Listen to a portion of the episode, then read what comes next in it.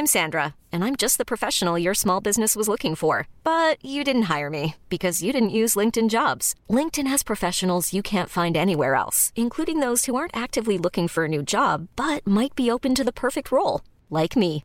In a given month, over 70% of LinkedIn users don't visit other leading job sites. So if you're not looking on LinkedIn, you'll miss out on great candidates like Sandra. Start hiring professionals like a professional. Post your free job on linkedin.com/achieve today.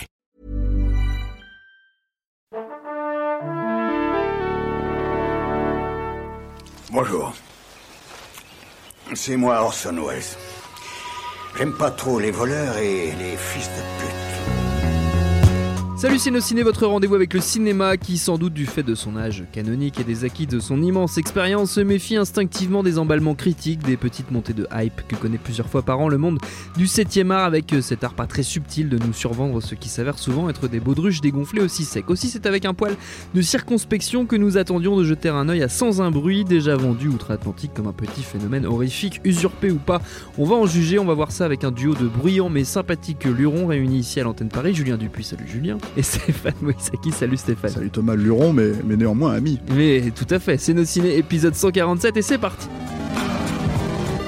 Monde de merde. Pourquoi il a dit ça? C'est ce que je veux savoir. Sans un bruit, Quiet Place en VO, le titre porte en lui un premier résumé de l'intrigue. Nous sommes en 2020 et c'est un tout petit peu la merde sur Terre puisque l'humanité a été quasiment rayée de la carte par de mystérieuses créatures dont la particularité est de réagir au son et de buter sans ménagement tout ce qui fait du bruit. Sur ces prémices, le film nous envoie sur les traces d'une famille de survivants, les Abbott, Emily Blunt et John Krasinski jouant les rôles des deux parents, Evelyn et Lee dont la survie et celle de leurs enfants est liée à leur maîtrise de la langue des signes, mais la grossesse arrivée à son terme d'Evelyn va leur faire courir de très gros risques.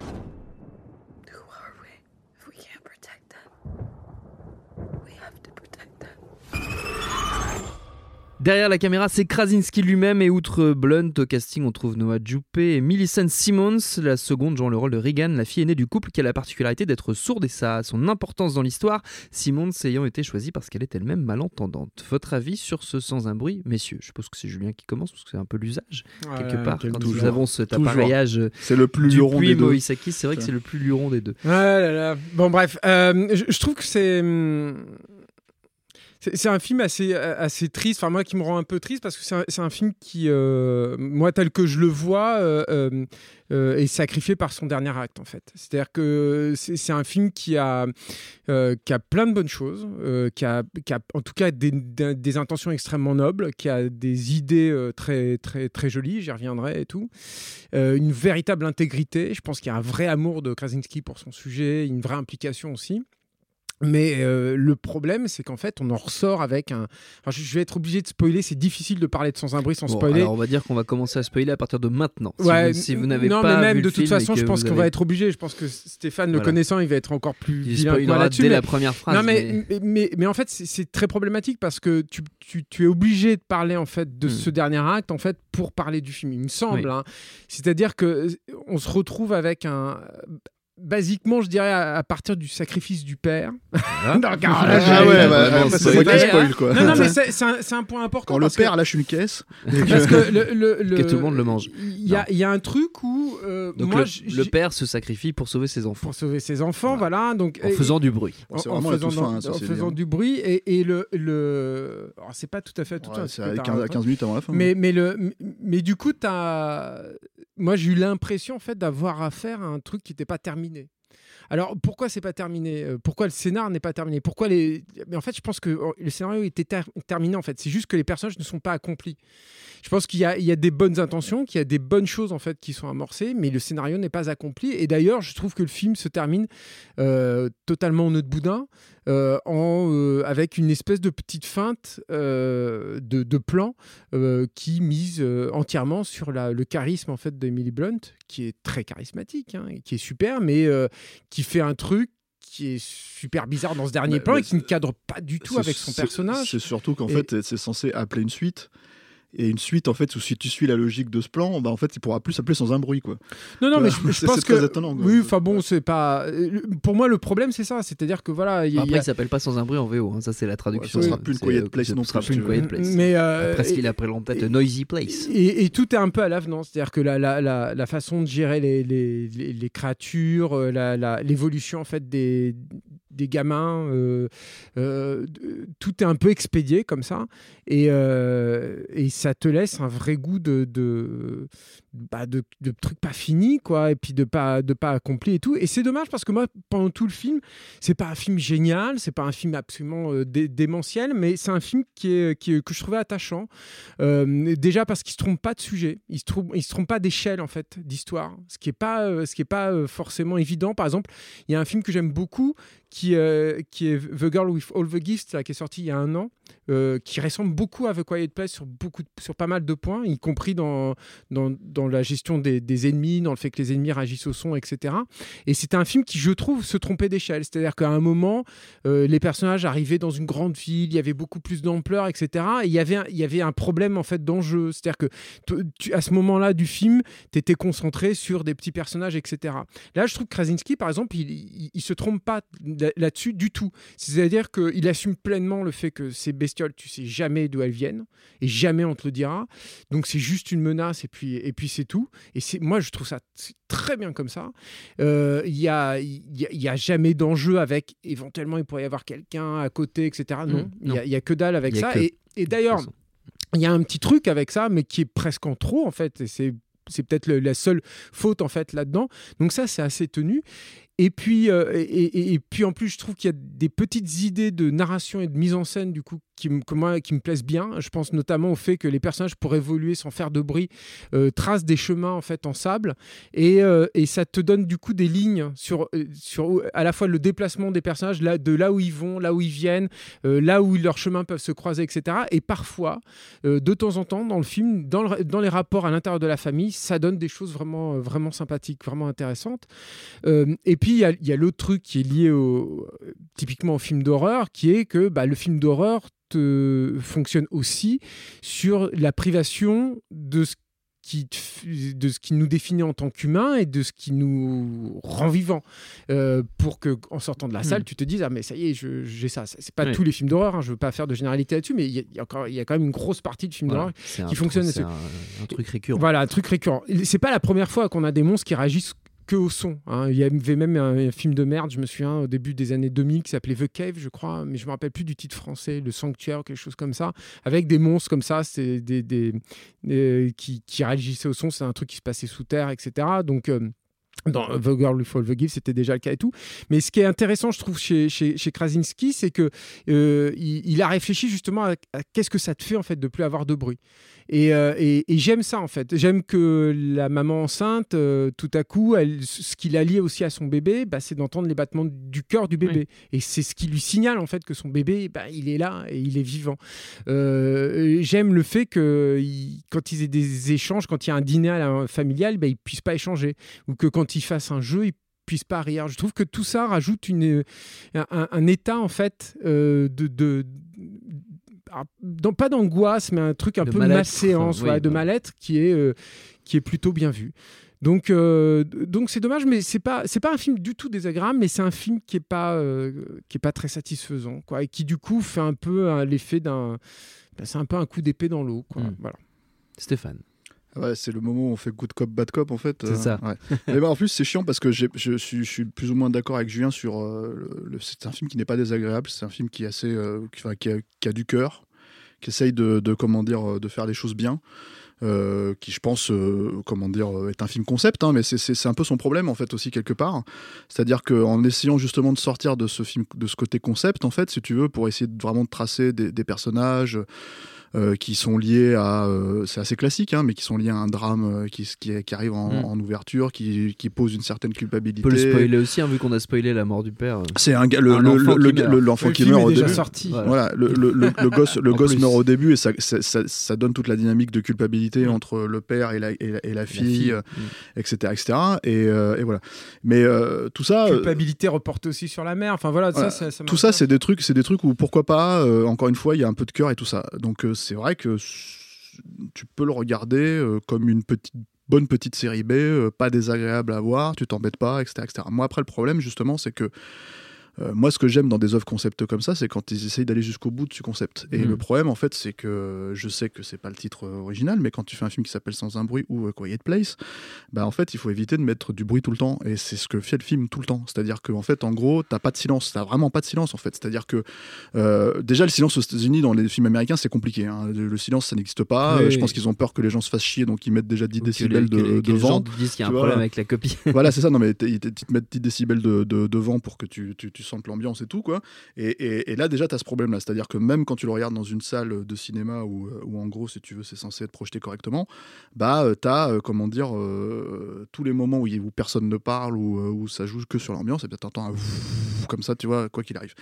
Et euh, l'autre problème, c'est que c'est un film aussi qui joue sur les jumpscares, quoi, et pas mal, tu vois. Et du coup, en fait, si tu veux, bah, quand même, euh, ne serait-ce que la scène de, de l'accouchement, Julien n'est pas euh. Julien me regarde en Oui. tirant la gueule, Il là. lève les yeux au Mais la scène de l'accouchement où la nana, en fait, elle sait qu'elle doit pas faire de bruit, elle, mais elle pose sa putain de sur, euh, sur, euh, sur le truc. Mais t'en as plein des moments comme ça, Ah, en fait, dans le truc. Franchement, justement, j'ai. des trucs où ils ouvrent le truc, où t'as le cric, où t'as le machin, et en fait, si tu veux, ça- t'as plein de moments comme ça, en fait, Enfin, si tu moi, veux, je où le ça son, le son est sur, euh, sur travaillé, tu vois, et, et, et qui en plus viennent des persos, donc c'est un problème parce que c'est-à-dire que moi je veux bien que la gamine au début elle soit un peu, euh, que la gamine elle soit un petit peu, euh, comment dire, euh, euh, qu'elle se dise c'est pas grave, euh, je lui enlève les piles de la machine, euh, il part avec et en fait finalement le gosse il reprend les piles, ça j'achète, tu vois pourquoi pas quoi, tu vois, et du coup ça fait du boucan, il se fait attraper. Oui, Ça, c'est assez une ouverture, voilà.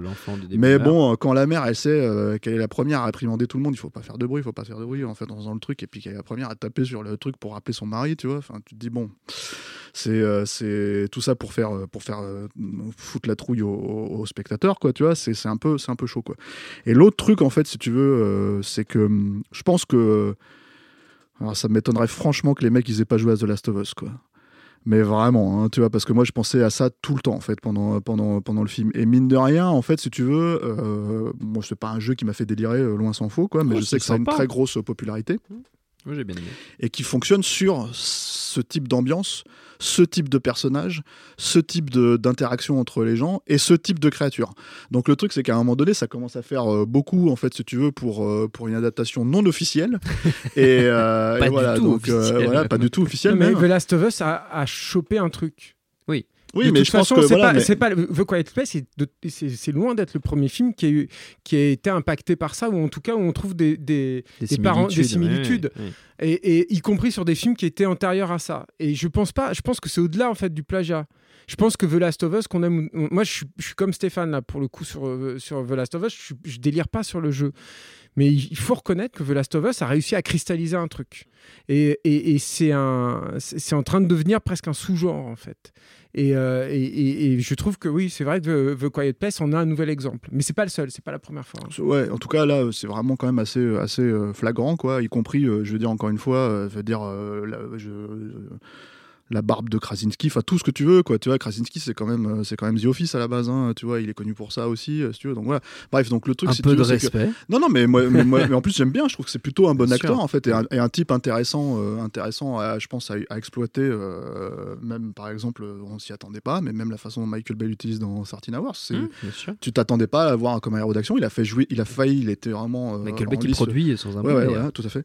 Et en fait. Je m'étonne que tu en dises du mal, du coup. Bah non, mais les prods Michael Bay en général, c'est pas ce qui me fait le délirer. hein. C'est- voilà. Et le truc, mais ceci étant dit, dans leur euh, truc de film d'horreur, euh, alors peut-être qu'il y a un meilleur exemple, mais, euh, mais moi je pense que c'est leur meilleur film. hein. Parce que Platinum Dunes, là, je sais pas si c'est encore eux, enfin, c'est pas cette boîte-là, qui a un petit peu disparu il y a depuis 3-4 ans, quoi. C'est quand même une série de, de remakes de merde. C'est Vendredi 13, c'est Oui, Freddy. c'est beaucoup, beaucoup et de que merde. des trucs en fait qui ont donné absolument zéro suite alors qu'en fait ça se base sur des franchises qui dans les années 80 étaient assez énormes quoi après c'était les, elles avaient la qualité c'était la qualité que c'était mais voilà quoi et euh, je crois qu'ils voulaient faire un remake des oiseaux enfin tu vois c'est des trucs comme ça hein. c'est bon bref et euh, ils ont fait Hitcher enfin bref laisse tomber et euh, le truc c'est que que mais je pense que justement la surfacture du film c'est-à-dire sur, la surproduction du film elle vient de là aussi c'est-à-dire que ils savent en fait si tu veux je sais qu'aujourd'hui, dans le cinéma hollywoodien, ça fait mesure de petits films parce que c'est un film à 15 patates, tu vois. Certes, avec des stars, mais, mais, mais c'est pas des stars, comment dire. euh, euh, de cinéma à proprement parler. Hein. Krasinski, Blunt un peu plus, mais Krasinski, voilà. Et, euh, et le truc, c'est que, c'est que je sais qu'il y a cette logique en fait de faire un tout petit film, euh, encore une fois un film concept, mais comment dire, euh, en étant tellement, euh, comment dire, à travailler tous les éléments pour faire en sorte que le spectateur soit sûr de pas se faire chier une seule seconde sur un film où tu pourrais légitimer un tout petit peu justement, euh, comment dire, euh, De temps mort. de temps mort ça, et ouais. ce genre de choses pour justement Mm. faire ressortir la terreur pour le spectateur et le, et, et- et- et le jeu de la mort, tu vois. Euh, Enfin, le jeu de l'horreur, le jeu du fantastique, tu vois, parce que pour moi, c'est ça le fantastique, c'est regarder la mort en face. Euh, euh, le truc, si tu veux, c'est que bah, là, le film littéralement ne fait pas ça. C'est-à-dire que c'est vraiment un film sur, euh, sur rythmé, sur. Euh, voilà. Avec euh, effectivement des gros problèmes d'écriture. Euh, Julien a parlé de, de cette mécanique en fait autour de comment dire la culpabilité du père et la façon dont c'est amené qui est effectivement un peu légère, je trouve. Pareil, si tu veux, tu avais des, bonnes idées de scène, comme par exemple le truc où il tombe dans le silo et il s'enferme, mais c'est pareil, c'est sur, sur produit en fait dans, dans la façon de présenter ce truc-là. Et puis aussi, enfin, des moments où tu te dis, mais attendez, vous aviez un, comment dire, un truc euh, sans, vous pouviez être sans le son, et en fait, vous passez votre temps à être ailleurs. je comprends pas la logique, euh, tu vois. Je veux dire, quand ils sont dans le reste de la baraque, en fait, si tu veux, quand Parce le qu'ils ont, une, parce qu'ils ont une pièce euh, qui est soundproof. Alors c'est expliqué hein, quand même. Ah ouais, parce que moi, en fait, à un moment donné, quand je regardais le film, je me dis, mais si ce truc existe. Euh, euh, en fait, ouais. c'est- un truc qu'ils ont jamais osé euh, tester et qu'ils ont, qui venait de terminer. Tu, tu les Mm. vois terminer au début du truc et qu'ils ont jamais testé et que là, elle est obligée, fait un test parce qu'elle perd les os. Beaucoup. euh, c'est Ouais. un, c'est un accouchement Enfin, prématuré. c'est en c'est fait. difficile de le tester en faisant une partie Scrabble en bas. Enfin, euh, bon. Bah, si le, Bah, si, c'est chaud, quoi. si- C'est- c'est l'échec de du- si tester, l'échec ouais. du test se fait buter, Oui, ouais, voilà, compliqué. Moi, je trouve ça, assez, je trouve ça assez, voilà, assez. Il n'est pas euh, convaincu. ouais, pas très convaincu par le truc. Très bien. Mais, euh, mais, mais voilà, c'est c'est difficile. En fait, si tu veux, j'ai l'impression quand même que, pour être tout à fait honnête, parce qu'on est des vilains critiques, tu vois, euh, euh, on tape dessus parce que c'est un gros succès. Euh, je veux dire, ça serait un film qui passerait à l'as, on serait peut-être un tout petit peu moins, euh, comment dire. Enfin, tu euh, tapes dessus surtout. Non, mais on serait un tout petit, peut-être un tout petit peu moins. Non, mais c'est- voilà, moi, moi, ce qui me fait toujours un peu peur avec ce genre de film, c'est ce que ça va donner. même- Non, mais c'est ce que ça va donner en fait avec hein. le truc, quoi. C'est-à-dire que en fait, enfin, il faut être honnête, un peu, un peu de manière subjective, le film nous arrive. Enfin, moi, j'aurais aimé que ça soit une flèche, le film. hein, j'aurais aimé que ça soit mortel, et puis que le je veux dire, voilà, j'aurais, je pense, les mêmes critiques, les mêmes, les mêmes réserves, les mêmes problématiques, mais euh, je me dirais, euh, bah, ça, ça détonne un tout petit peu, euh, comment dire, dans le paysage. C'est-à-dire que ça reste dans une logique. Moi, avant même d'aller voir le film, j'avais oublié que c'était Michael Bay. Je pensais que c'était Jason Blum qui avait produit le truc. Je me suis dit, ça coûte un peu cher pour, pour Jason Blum, tu vois. Mais et c'est un peu surproduit pour du Jason Blum aussi. Mais mais mais voilà, et, c'est quand même mieux que du Jason Blum, tu vois. Enfin, en tout cas, là, tous les films. Non, non, mais je- j'enlève les films d'auteur euh, de Jason Blum, hein, les Shyamalan et les, et, et les Get Out ou ce genre de trucs, tu vois, où ça c'est discutable. Mais toutes les crottes euh, The Purge, euh, toutes les crottes à, trois patates et à 20 millions de dollars de market, voilà, tu vois, je, ça je, je fous dehors, tu vois, je fous la poubelle, les Unfriended, les merdes comme ça, tu vois, les trucs comme ça, bon bref. Et donc, comment dire, donc c'est un peu mieux foutu que ça, mais c'est vrai que bon, c'est pas le, le grand classique. Euh, tu vois. Et en plus, euh, c'est là où tu te rends compte, en fait, un, un, un- un film d'horreur comme ça, quand tu vois tout de suite comment Scary Movie va le parodier, euh, tu te dis. euh, Avec du bruit. Avec du bruit, quoi. Avec du bruit, avec des flatulences. Ah, et tu avec, demandes euh, ouais, ils caca, mais c'est une vraie, c'est une vraie question. C'est une vraie Ouais. question qui n'est pas explorée, pas suffisamment. Parce qu'il n'y a pas de Scary Movie. S'il y a c'est Scary Movie 6, c'est s'ils vont, ils vont direct, ils vont, ils vont le faire. Ils vont aller Hein là-dessus, Mm. forcément. Ou un reboot de Scary Movie. Ah oui, ça c'est c'est une idée à pitcher, Ouais. Stéphane. Une one million dollar idea. Ouais. Euh, avant de se quitter, messieurs, comme d'habitude, on offre à nos auditeurs de belles recommandations toutes fraîches. Évidemment, vous êtes libre de vous éloigner du fantastique ou de l'horreur. Par pitié, pas de recommandations Scary Movie. Soyez sympa. Julien. Euh, c'est euh, Marco Beltrami et Buck Sanders qui ont fait la musique en fait de, Sans un bruit, euh, qui sont. alors c'est Marco Beltrami qui est le plus connu. Il avait été révélé par Scream après avec son travail avec Guillermo del Toro, etc. Mais, mais Buck Sanders, c'est un mec super intéressant avec qui il bosse. Ils font des, scores très conceptuels en général. Par exemple, sur World War Z, ils avaient, joué sur des, percussions à base d'os, euh, ce qui était super intéressant, ce qui donnait un résultat vraiment passionnant. Donc là, ils ont, fait la musique de The Quiet Place, euh, qui n'est pas euh, leur meilleur score dans l'horreur, loin s'en faut.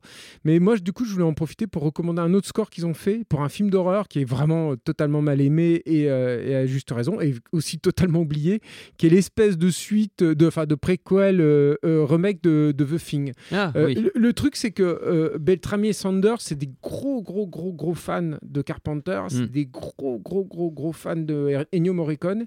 Le, score original de The Thing, qui est un score ultra important hein, dans, dans l'histoire du cinéma d'horreur, était euh, co-signé, on va dire, par Morricone et, et par, et par Carpenter. Qui a jeté une bonne partie du score. quand Voilà, exactement. Et- et, qu'on a euh, retrouvé chez Tarantino Et- et- récemment. Voilà, et, et c'est ce qui est super intéressant, enfin, je trouve, dans le travail de Beltrami et puis de Buck Sanders, c'est que, alors, ils reviennent avec un truc qui est plus orchestral, euh, euh, moins tonal, euh, moins minimaliste aussi, euh, mais euh, qui réussit, je trouve, à, à rendre un, un- un hommage et à faire une variation, euh, là, pour le coup, littéralement, sur, sur ces thèmes-là, euh, qui est vraiment intéressante.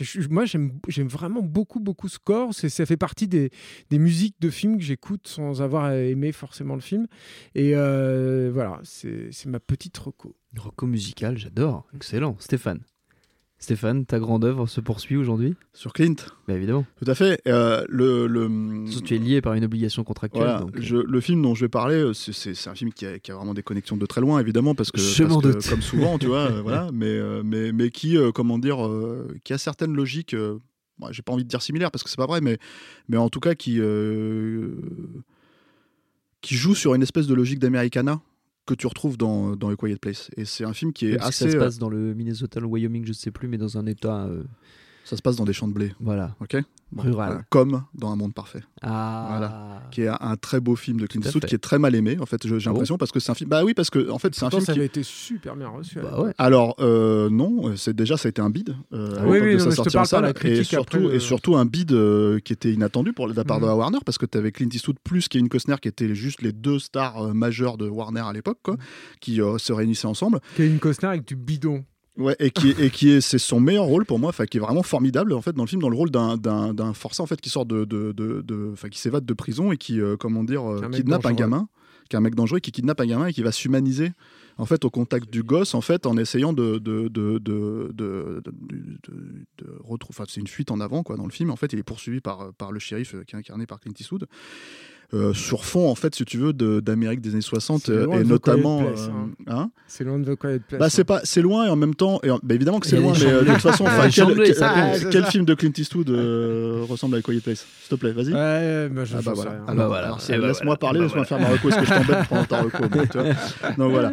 Et, euh, et euh, c'est juste que j'ai vu des chambés, j'ai fait ah ouais, tiens, un monde parfait. Hop. Et, du coup, trouvé. je vais parler de ça. Facile. et parce qu'il faut parler d'un monde parfait, c'est un, très très beau film. Euh, et euh, le, vous me coupez là, comme ça. Euh, et donc, donc voilà, c'est un film qui, euh, qui encore une fois, donc ce que je disais, c'est le meilleur, euh, meilleur rôle de Kevin Costner euh, pour moi. Avec Waterworld. Euh, voilà, et c'est euh, non, et euh, voilà, et donc euh, je ne Ah, ferai pas de j'aime reco bien- sur euh, sur Kevin J'aime bien. Waterworld, mais j'ose pas le dire, je vais encore le couper. Voilà, c'est ça. Mais ce, que, ce que tu ne fais pas, là, en l'occurrence, tu vois. Et, Le euh, Mad Max sur l'eau, voyons.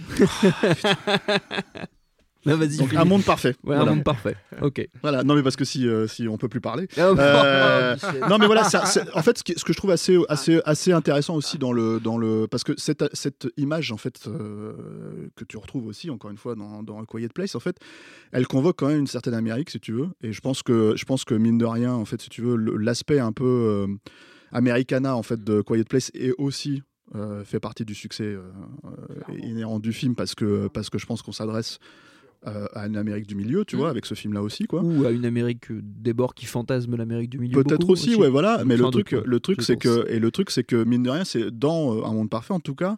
euh, et c'était un truc que Clint Eastwood faisait euh, beaucoup à cette époque-là, en fait. En tout cas, cette année-là, en fait, et il l'avait fait aussi avec dans la ligne de mire, euh, qui convoquait en fait l'Amérique de, de JFK, en fait. Et l'Amérique, en fait, euh, enfin, la fin d'une certaine innocence, en fait, euh, et, et- et voir euh, le mec jouer avec cette imagerie 30 ans après, et surtout quelqu'un comme Clint Eastwood, qui est, qui est euh, comment dire.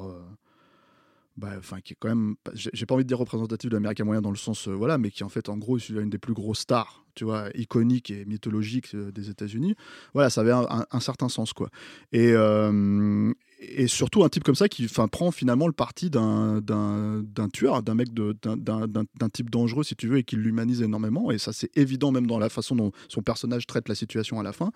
Il n'y a pas que l'imagerie aussi de l'Americana, hein. il y a aussi le tueur, euh, le, le, le tireur d'élite, enfin tous ces trucs-là dans le film, quoi voilà, c'est un, un- un film, moi je pense que qui, euh, qui représente après à peu près toutes les euh, subtilités en fait qu'en général on refuse à Clint Eastwood euh, quand on commence à se rappeler qu'en fait, euh, il n'est pas seulement un cinéaste, mais aussi un être humain, quoi.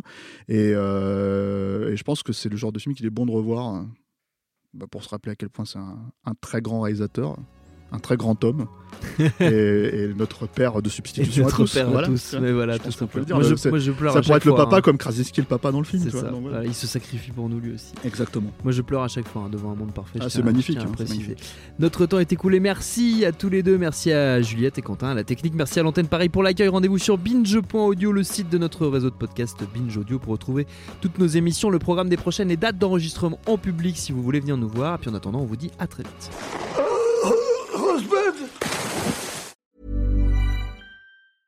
Ever catch yourself eating the same flavorless dinner three days in a row? Dreaming of something better? Well, HelloFresh is your guilt free dream come true, baby. It's me, Kiki Palmer. Let's wake up those taste buds with hot, juicy pecan crusted chicken or garlic butter shrimp scampi. Mm. Hello Fresh. Stop dreaming of all the delicious possibilities and dig in at HelloFresh.com. Let's get this dinner party started.